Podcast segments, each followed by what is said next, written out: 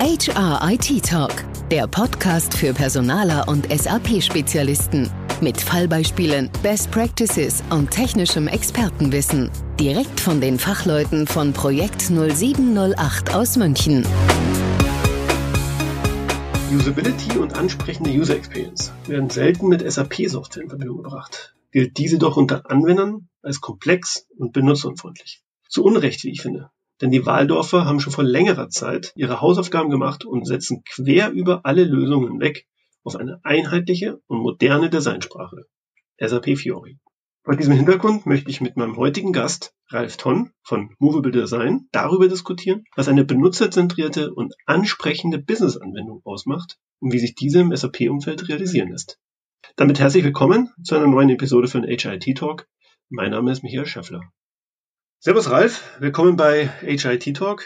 Schön, dass wir es nach so langer Zeit geschafft haben, uns heute zusammenzufinden, um ein wenig über das Thema UX im Kontext von SAP und Business-Anwendungen zu plaudern. Die Tatsache, dass du im Norden der Republik verortet bist und ich genau auf der gegenüberliegenden Seite in München wohnhaft bin, ja, das hat das in der Vergangenheit nicht leichter gemacht.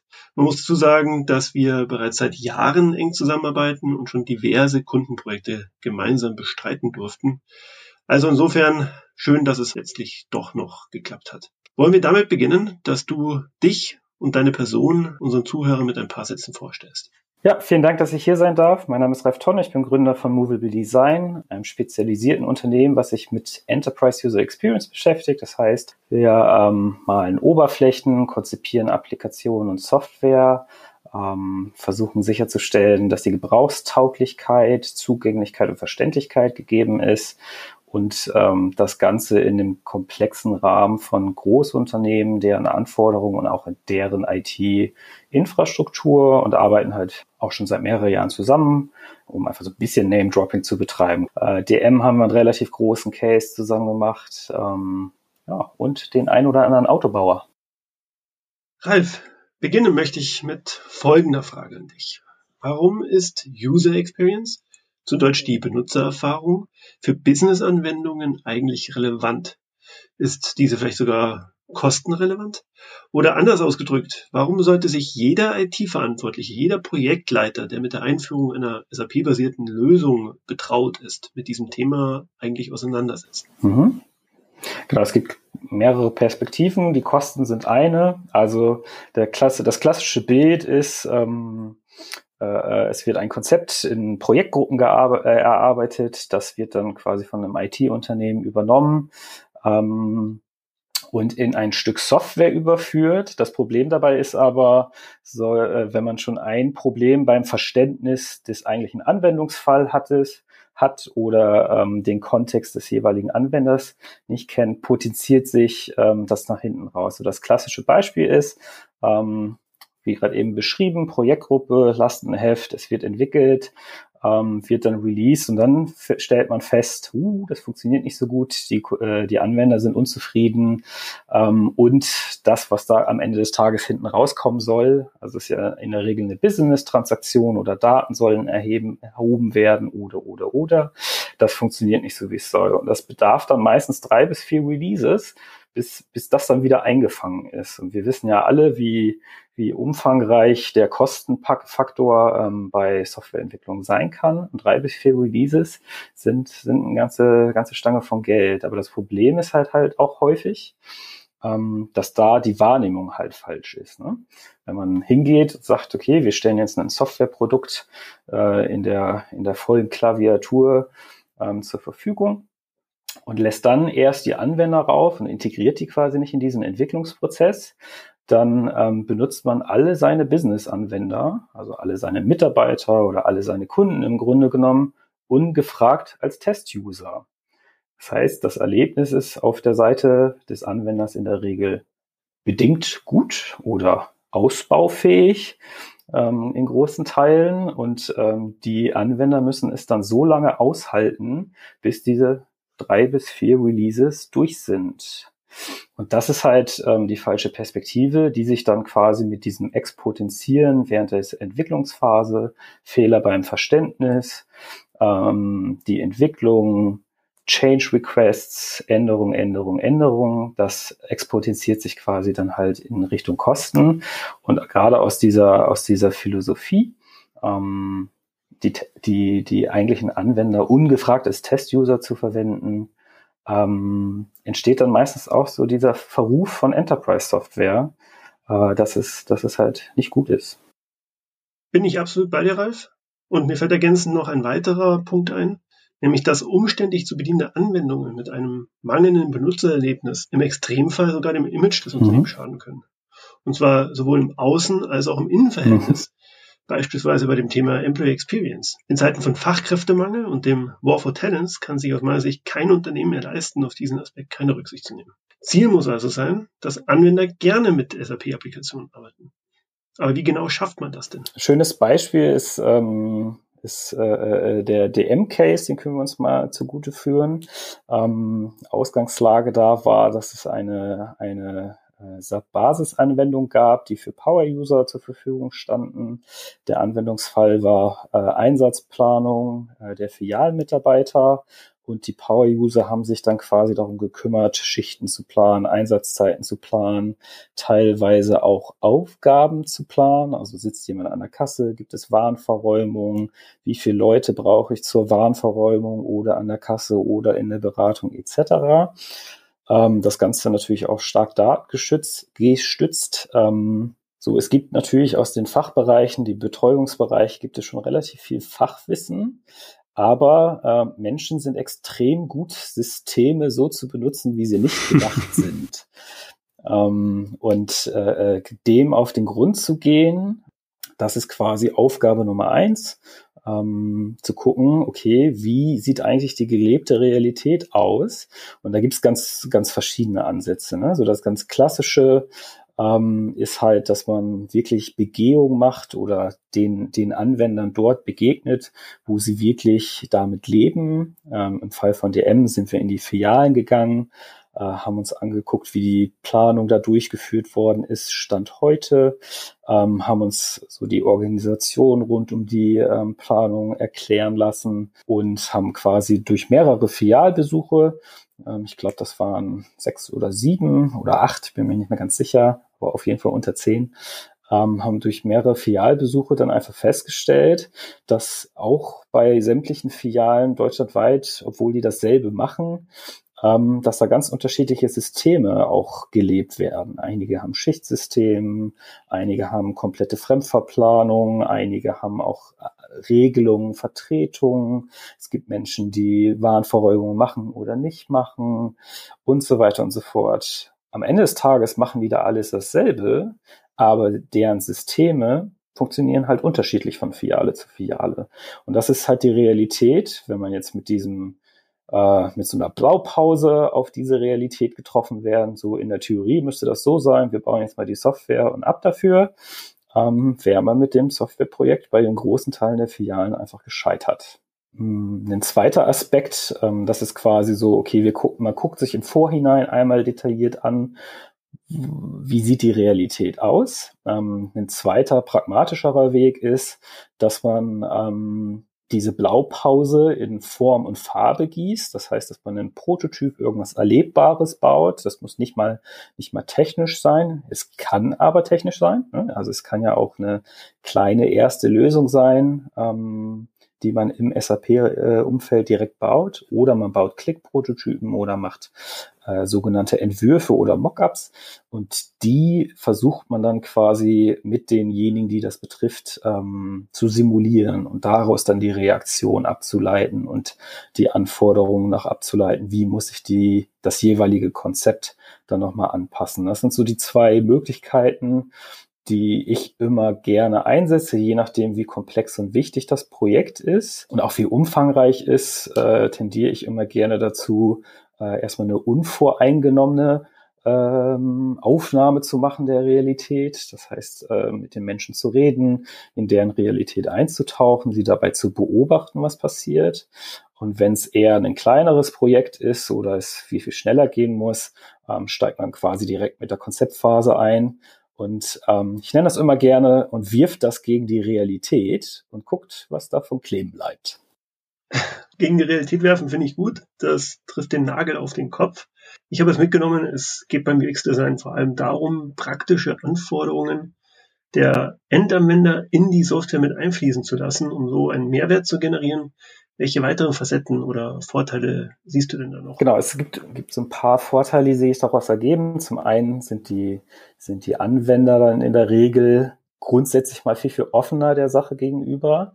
Ähm, du hast viel, viel höhere Akzeptanz.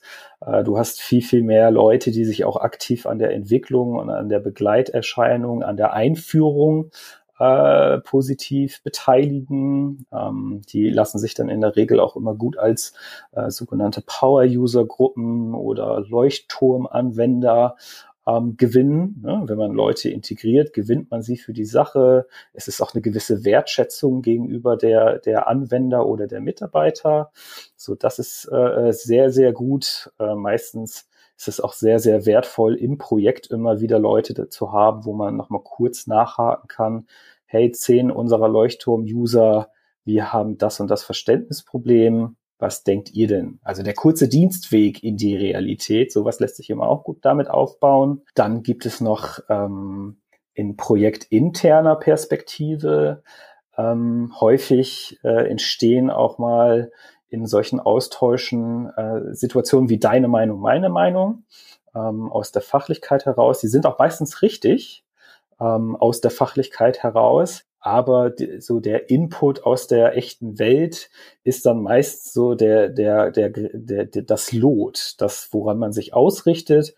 Und ähm, das bringt so eine gewisse Objektivität in, in, in diese Konzeptphase, in diese Austausche. Und dann ähm, ist das Ganze viel, viel sachlicher ähm, und meistens auch ähm, zielgerichteter. Es ist jetzt immer noch so, dass ähm, Diskussionen stattfinden, Austausch stattfinden und unterschiedliche Meinungen vorherrschen, aber ähm, das Ganze ist viel, viel klarer und viel, viel zielgerichteter. Es gibt da auch noch den Aspekt, sobald Gestaltung oder Visualisierung mit mit hinzukommt, ist auch quasi dieses gemeinsame Verständnis viel, viel größer in einem Projekt. Also, ah, darüber reden wir. Jetzt habe ich es verstanden. So früher, wo wir, wo wir noch nicht so ganz so, also jetzt nicht in diesem Rahmen, in, in unserer Kooperation, in meinen anfänglichen Tagen, da habe ich teilweise Stunden damit zugebracht, äh, über, das habe ich aber so verstanden, äh, zu diskutieren und Runden zu drehen. Und gerade diese Runden ein kleines Mockup, eine schnelle Visualisierung und das gemeinsame Verständnis ist schneller da. Man sieht, wohin sich das entwickelt. Man hat einen Ausdruck dessen, wohin es sich entwickelt. Und das bringt quasi den, den Abstimmungsbedarf runter.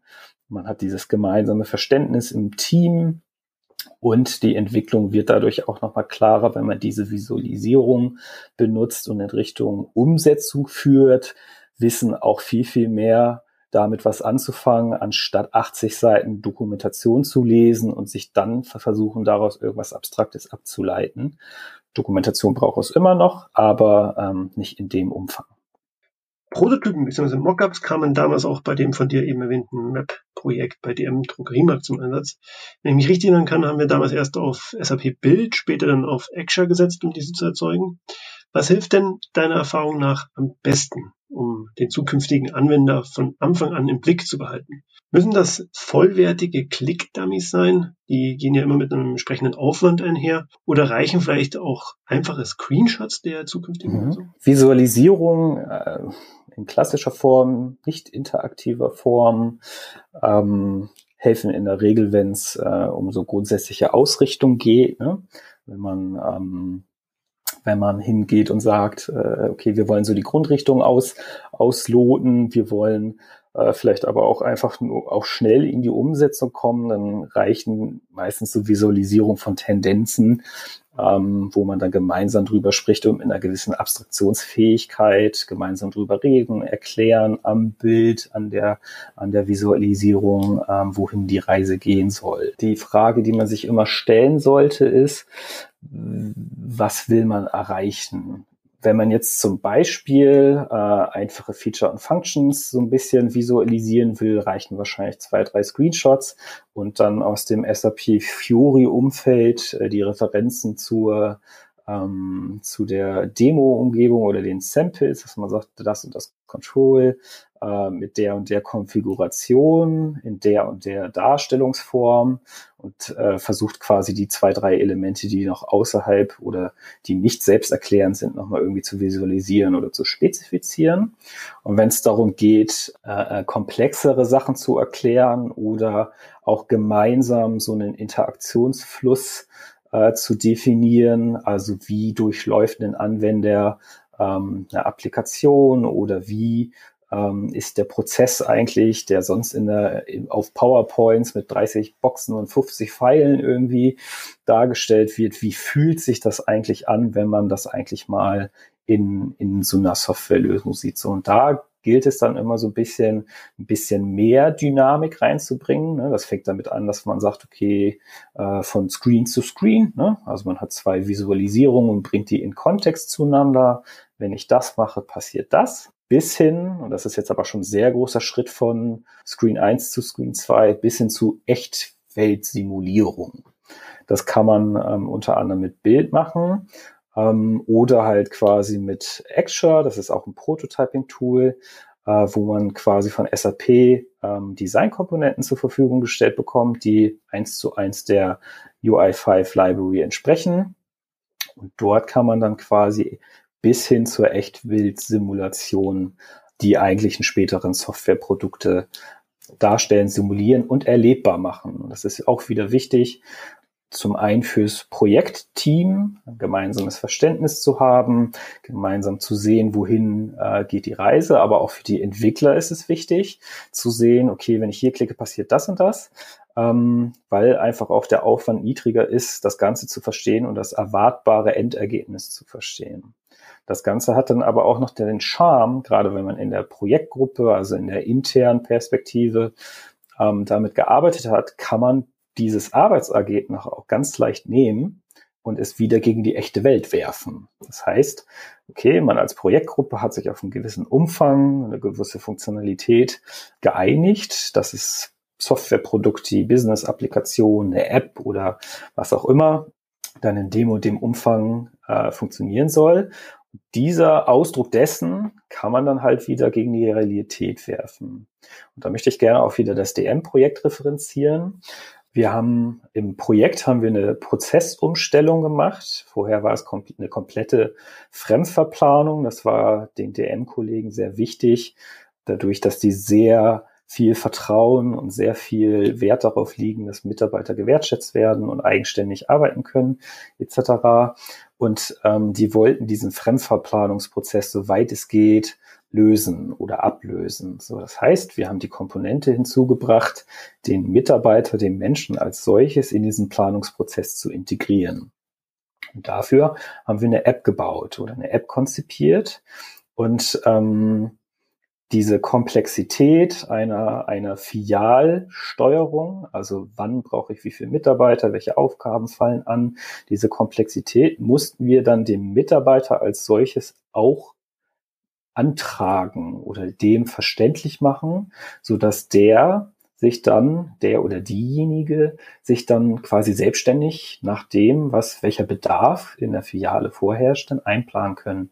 Und dafür haben wir quasi einen Prototyp gebaut, ähm, weil das wirklich ein, ein sehr, sehr wichtiger Teil der, der Benutzerreise gewesen ist und haben, äh, sind damit wieder in die echte Welt gegangen. Das heißt, wir haben diesen Prototyp gebaut, wo wir eine Simulierung dessen gemacht haben und haben aber mehrere Mitarbeiter in mehreren Filialen darum gebeten, sich mit unserem Prototypen echt einzuplanen. Das heißt, wir haben Filialen gebeten, uns Bescheid zu geben, wenn ähm, die nächsten Planungsrunden, also wenn die Planung für den nächsten oder übernächsten Monat anstehen und sind mit unserer, mit unserem Click-Prototyp dann in die Filiale gefahren und haben Mitarbeiter mit der App, die wir hatten, ähm, haben sich einplanen lassen. Und das hat relativ viele Erkenntnisse für über den Funktionsumfang, über die Verständlichkeit, wie wir es dargestellt haben mit den UI5-Komponenten, die wir hatten, hat relativ viel geholfen, so dass wir wussten, an welchen Punkten äh, funktioniert unser Konzept gut und an welchen Punkten müssen wir nochmal nachjustieren, so dass wir weniger Probleme im operativen Rollout haben.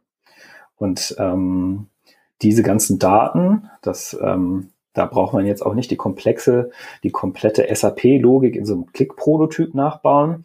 Diese ganzen Daten haben wir dann im manuellen Prozess wieder zurückgeführt ins System, sodass das Erlebnis für den Mitarbeiter eins zu eins das war, was er quasi später bekommt.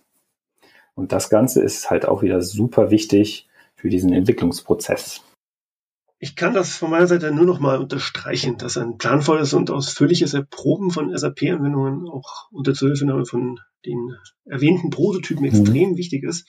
Wenn nämlich nach der Entwicklung einer Business-Anwendung lege ich einen kurzen Funktionstest und dann der Rollout folgt, werden praktisch alle Endanwender in der Fläche zu ungefragten UX-Testern. Das hattest du vorhin auch kurz angesprochen. Es folgen dann immer aufwendige und kostenintensive ja, genau. Change Requests, um bei nachträglich identifizierten Funktionslücken und Anwendungsproblemen Abhilfe zu schaffen. Und dabei geht halt dann in der Regel die Akzeptanz der Anwendung massiv verloren. Genau, der Aufwand ist auch viel, viel geringer als jetzt ein Backend oder mehrere Backend-Entwickler, Frontend-Entwicklung, bis das alles quasi wirklich durchgeführt ist, getestet ist, äh, äh, ready for production ist oder ready for release ist. Ähm, so ein Prototyp lässt sich eigentlich mit relativ wenig Aufwand ähm, realisieren. Und auch wenn er vielleicht jetzt nicht komplett an die echte Realität ja. rankommt, aber die wichtigen Komponenten kann man davon einfach mitnehmen, ne? ohne dass man quasi den, den, den, den kompletten Backlog von den Entwicklern damit füllt, erstmal einen Prototyp zu, zu bauen und dann mal zu gucken, was passiert. Absolut, absolut. So, also der Prototyp ist gebaut und die Erfahrungen sind gesammelt. Dann startet der Entwicklungsprozess. Du hast auch gerade schon UI5 angesprochen im SAP-Kontext. SAP UI5 ist die Programmiersprache von SAP Fiori, der modernsten Oberflächen oder Designsprache, muss man sagen, von der SAP. So, jetzt äh, kriege ich die Brücke. Was ist denn deiner Meinung nach wichtig, damit SAP-Anwendungen, also Fiori-basierte Anwendungen, den Endanwendern Spaß machen? Was muss denn eine App mitbringen, welche Rahmenbedingungen müssen erfüllt sein, dass ähm, das bei den Endanwendern auch richtig ankommt. Was sind da deine Erfahrungen? Mhm. Ähm, es gibt, glaube ich, zwei Perspektiven oder vielleicht sogar drei. Das eine ist quasi wirklich den Anwender verstehen. Ne? Haben wir eingehend drüber mhm. geredet. Was ist genau. eigentlich der Nutzwert, den, den derjenige, er oder sie aus der Applikation ziehen will? Solange das nicht gegeben ist, kann die App noch so schön, noch so gut konzipiert, noch so gut benutzbar sein. Dann ist es für, für das Individuum halt Quatsch. So, ne? Genau, dann gibt es quasi die Gebrauchstauglichkeit, also wie einfach mache ich es dem Anwender, ja, das zu benutzen. Also ich nenne das immer gerne, äh, wie viel von dem schweren Heben, dem, dem langen Laufen, wie viel können wir demjenigen dann abnehmen? Also wie können wir SAP Rechenpower benutzen, ähm, um schwere Entscheidungen, große Datenverarbeitung oder langwierige, nervige Arbeit quasi zu automatisieren oder es zumindest einfacher zu machen. So, das ist auch ein Nutzwert, der alleine aus, aus ähm, dem starken Backend-System kommt, ähm, um quasi auf Basis dieser riesen Datenmenge, die da entsteht, Lösungen zu schaffen. So, und dann gibt es die Perspektive der Gebrauchstauglichkeit. Und da geht es so ein bisschen um, also wie gut kann ich das benutzen, wie leicht verständlich ist das und wie gut zugänglich ist das auch für mich so. Und da, wenn man das alles so ein bisschen in Balance kriegt, dann hat man zum Beispiel auch solche Dinge, dass man nicht sämt, also man muss auch zum Beispiel verstehen, wann brauche ich welche Funktion. Früher in der Softwarewelt, in der Desktop-Umgebung haben wir immer genügend Platz und haben immer sämtliche Funktionen auf den Screen geworfen und der Anwender musste damit klarkommen, weil wir haben ja genügend Platz und das kriegen wir da schon noch mit rein und für die meisten Leute nützt es ja auch was. Also mal ruff damit. Ähm, aber gerade jetzt auch aus dem Kontext von der Mobilisierung gibt es halt weniger Platz. So, man muss schon noch ein bisschen besser verstehen, was ist es denn, was er jetzt braucht, welche, in welchen Szenarien bewegt er sich, welcher Bedarf besteht gerade und das möglichst spot on anzubieten also das Spot-on zu in der UI anzubieten, das sind die besten Applikationen. Und SAP UI 5 bietet dort ein riesen Potpourri an technischen Möglichkeiten, diese, diese, diese Oberflächen zu gestalten, einen gemeinsamen Standard über unterschiedliche äh, Applikationen einzuführen und Konsistenz zu halten, so dass sich ein Anwender zum Beispiel auch von Applikation A zur Applikation B nicht nochmal neu einlernen muss. Was ist es denn? Gerade auch die Designsprache SAP Fury ist eine relativ große Komponente, um das einzuhalten. Und dann geht es ein bisschen darum, Software als Butler zu verstehen und sämtliche Komponenten, die wir durch SAP Fury und UI5 zur Verfügung zu haben, so zu gestalten und so zusammenzubringen, das ist den größten Nutzwert, die einfachste Benutzbarkeit für den Bedarf, der gerade besteht, in der schnellstmöglichen Lösung bereitzustellen. Und das ist quasi die Kunst. Auch in Enterprise-Umgebungen, gerade mit den hohen technischen Restriktionen oder den Anforderungen, wirklich umzugehen und dort für aus der Service-Perspektive Software soll wirken und nicht würgen, ähm, eine gute Balance mhm. hinzubekommen. Ja. Ne? Ja, du hast gerade auch mal einen Punkt gebracht, den ich ähm, bei den Kunden als große Herausforderung wahrnehme, nämlich die Historie. Ja, der, die wenigsten Kunden fangen auf der grünen Wiese an. Ähm, SAP hat sich ja auch im Laufe der Jahre evolutionär entwickelt. Das heißt, von ursprünglich Dympro-basierten Oberflächen über WebDympro Java, WebDympro ABAP bis hin jetzt zu SAP Fiori. Und die, die Unternehmen haben natürlich, ich sage jetzt mal, Altlasten und das ist natürlich auch ein Thema für die Endanwender, über all diese Applikationen hinweg dann auch eine einheitliche Experience sicherzustellen. Und das bedeutet dann am Ende des Tages vermutlich auch, ältere Applikationen durch neuere zu ersetzen, also zu renovieren sozusagen. Genau. Und meistens, also wenn du sogar noch den Schritt weiter gehst, gibt es ja auch in, in Enterprise-Umgebungen SAP oder unterschiedliche SAP-Systeme sind ja ein Teil des Ökosystems. Ja, korrekt. Mhm. Ja, meistens gibt's ja, was weiß ich, da gibt's ähm, ein Ticketing-System, da gibt's die, die HR-Plattform, FI-Plattform, dann gibt's da Warenwirtschaft von jemandem Dritten etc. Ähm, genau, und das ist halt für den Anwender relativ schwierig, sich, ähm, sich wirklich einzufinden. Und SAP UI5, solange so, so viel wie möglich auf SAP basiert ist, versucht dort auf der technologischen Plattform quasi diesen Standard zu etablieren, so dass man, egal von welchem System innerhalb des Ökosystems äh, man sich bewegt, umso äh, umso einheitlicher und ähm, greifbarer ist es für den Anwender, egal wohin er geht. Das kommt zwar auch an seine Grenzen, ne? gerade jetzt kann man jetzt nicht komplett sämtliche Systeme über ein über eine UI stülpen, aber alleine schon, gerade jetzt aus, aus äh, gewachsenen Strukturen, mal so einen einheitlichen Standard zu haben. Und da bietet SAP Fury mit seiner Designsprache eine relativ gute Richtlinie oder eine Perspektive, das quasi so als Grundlage zu haben, so als, als Basisniveau, äh, was man haben möchte. Wie geht man mit Interaktionsflächen um? Ähm, wie verstehe ich oder wie kann ich gewisse Controls oder Eingabemechanismen benutzen. So, und da, da ist SAP, bedient sich ja auch gewissen Webstandards und etabliert das dann. Und das ist es halt. So, früher war alles Kraut und Rüben, jeder bastelte, wie er wollte. Ähm, und es gab ein paar Standards, ein paar Custom-Applikationen und das bringt, das bringt Fiori jetzt quasi auf eine Ebene. Auch SAP intern. Denn auch die SAP selbst mhm. versucht ja über alle Lösungen hinweg Fiori noch stärker zum Einsatz zu bringen und hat da auch schon große Schritte gemacht. Ralf, mit Blick auf die Uhr, eine letzte Frage an dich. Wenn du jetzt einmal in die Zukunft blickst, ganz unabhängig von dem Thema SAP und Business-Applikationen, welche Trends im UX-Umfeld siehst du denn? Also ich meine solche Aspekte wie zum Beispiel Spracheingabe, also Voice oder Conversational Interfaces, die ja für die Interaktion mit Software und Produkten immer relevanter wird. Was für Themen siehst du am Horizont auftauchen? Mhm. Viele Trends und die Frage nach Gebrauchstauglichkeit. Ich glaube, es gibt viele super interessante Themen. Ähm, es gibt, äh, kennen wir alle aus dem Hype Cycle, äh, Voice, Virtual, IoT-Geschichten so. Das ist alles da, das hat alles seine Berechtigung. Die Frage ist immer so ein bisschen, was wirkt, was wirkt so. Ne?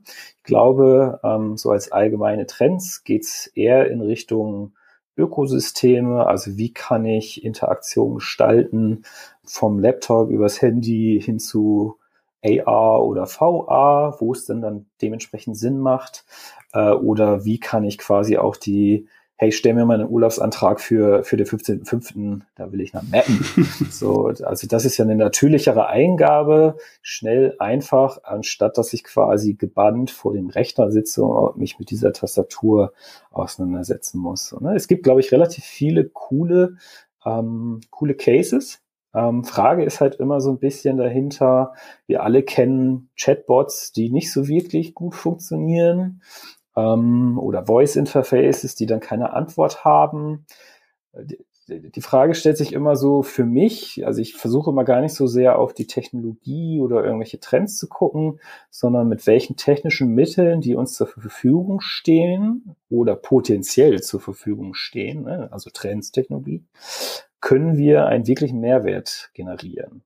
Und der muss dann wenn wir dann in Richtung Release denken, also lauffähige Software, muss dann auch wirklich gegeben sein. Man kann natürlich immer schöne Pilotierungsprojekte machen, aber am Ende des Tages entsteht User Experience in dem Punkt, wo ich wirklich zufrieden, schnell und einfach meine Dinge lösen kann.